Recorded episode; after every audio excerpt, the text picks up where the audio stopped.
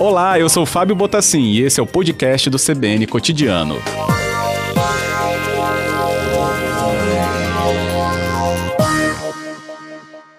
Boa tarde, secretário, bem-vindo.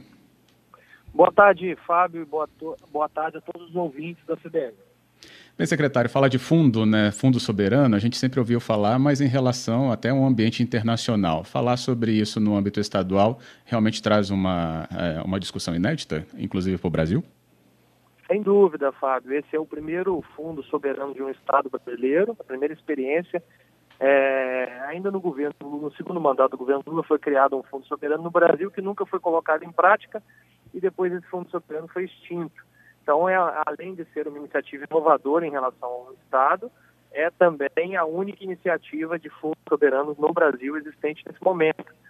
É, o Fundo Soberano Capixaba foi criado pelo governador Renato Casagrande em 2019 ainda, e esse dinheiro é um dinheiro oriundo dos royalties e participações especiais do petróleo, e nós reservamos um pedacinho desses royalties e participações especiais para que nós criemos uma poupança intergeracional, ou seja, uma poupança para as gerações futuras que virão desfrutarem dessa riqueza, que é uma riqueza finita. Então, é um dinheiro que dá ao Estado uma grande segurança e, mais uma vez, o Espírito Santo se torna o Estado que é exemplo para o Brasil na gestão dos recursos públicos, reservando uma parte desses recursos para as gerações futuras dentro de uma poupança e dentro de investimentos em negócios aqui no nosso território. Entendido. Então, desde aquele anúncio, já vinha tendo é, essa, essa, essa poupança desse dinheiro é, até esse momento, então, que passa a ter o um novo momento da escolha desse gestor?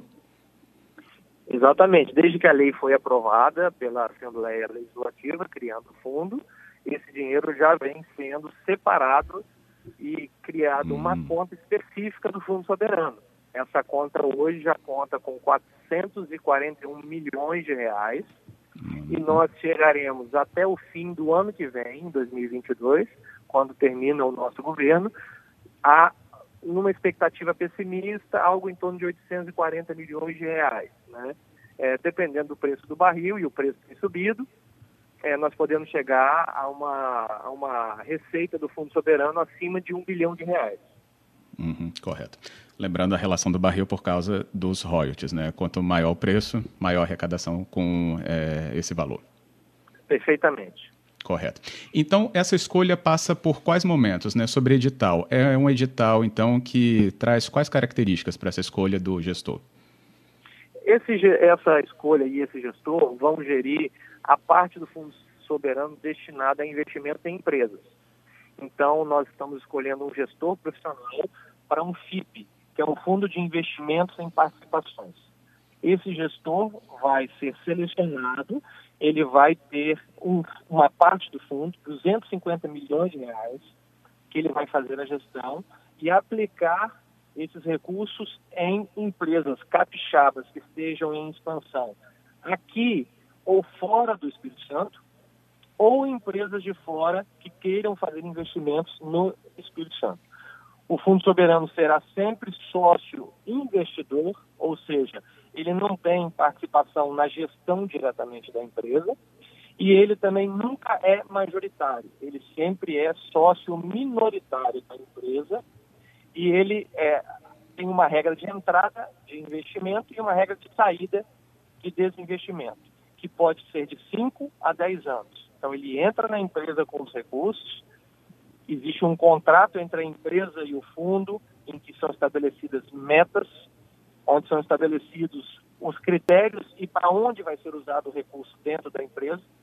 A empresa usa o recurso, esse recurso é investido durante um determinado número de tempo e depois disso, após esse recurso, ah, desculpa, após esse investimento estar maduro, começa-se uma etapa de desinvestimento, onde o, a empresa vai devolvendo esse dinheiro para o fundo, falando de forma simplificada, é assim, vai uhum. devolvendo também durante um período de tempo esse dinheiro para o fundo, e o fundo depois aplica novamente esse dinheiro em outras empresas.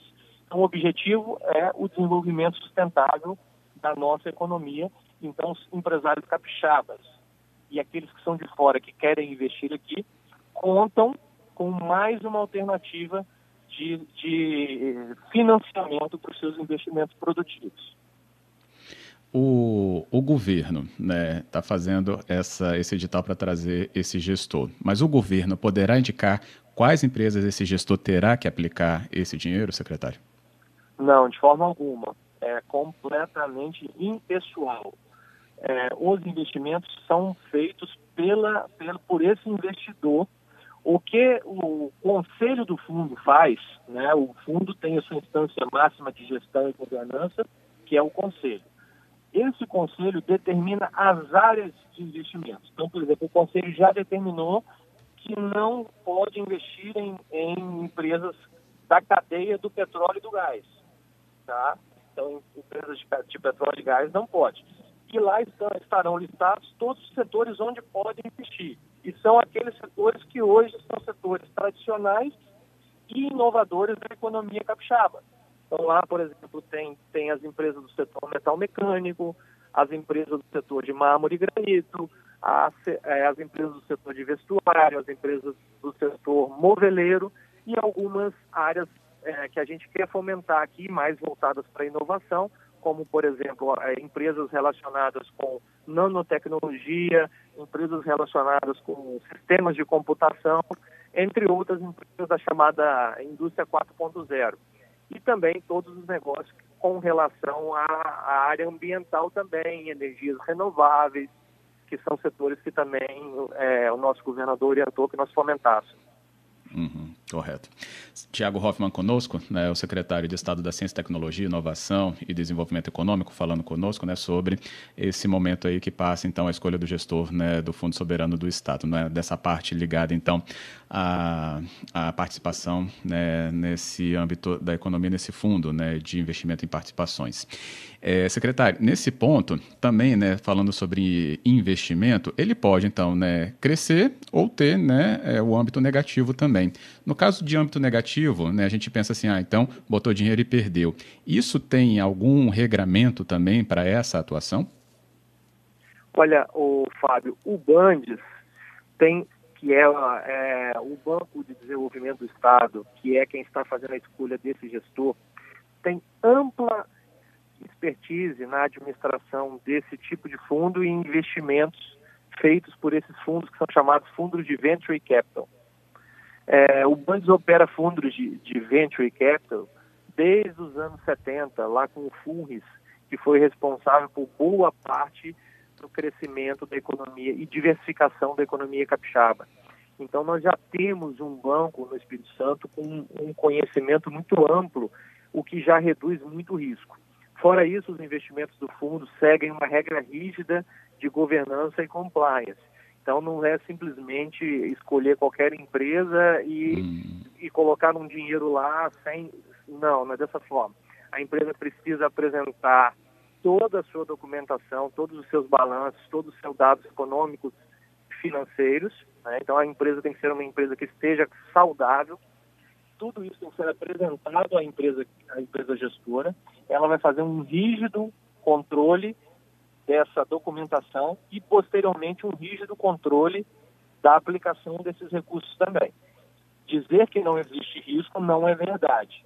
Qualquer uhum. investimento tem algum nível de risco, mas a expertise do Bandes, é, junto com a expertise desses operadores, que são operadores de fundos nacionais e internacionais, junto com as regras estabelecidas de segurança, de compliance para esses investimentos, é, nos dão é, um, uma minimização muito forte dos riscos. Então, existe risco, mas esse risco ele é muito baixo, ele é muito reduzido a partir desses elementos que eu coloquei para você.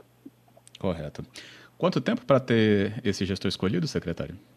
Nós imaginamos que entre três e quatro meses a seleção está completa e a partir daí esse gestor já começa a trabalhar junto com o Bandes nessas regras que serão aprovadas pelo Conselho para a aplicação dos recursos.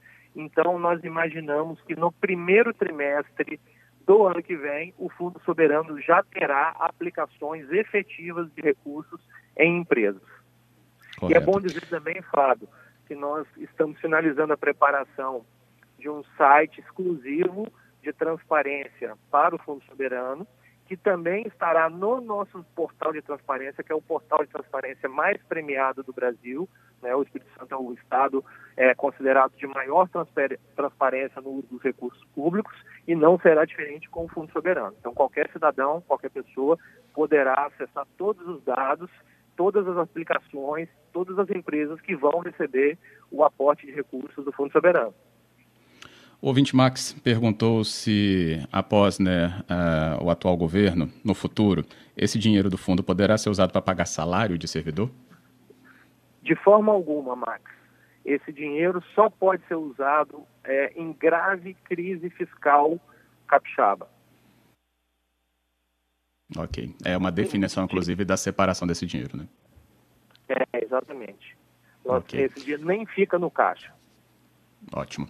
Secretário, muito obrigado pela explicação. Passos importantes aqui já do nosso conhecimento e a gente continuará nesse tema também assim que outras informações surgirem. Muito obrigado por hoje.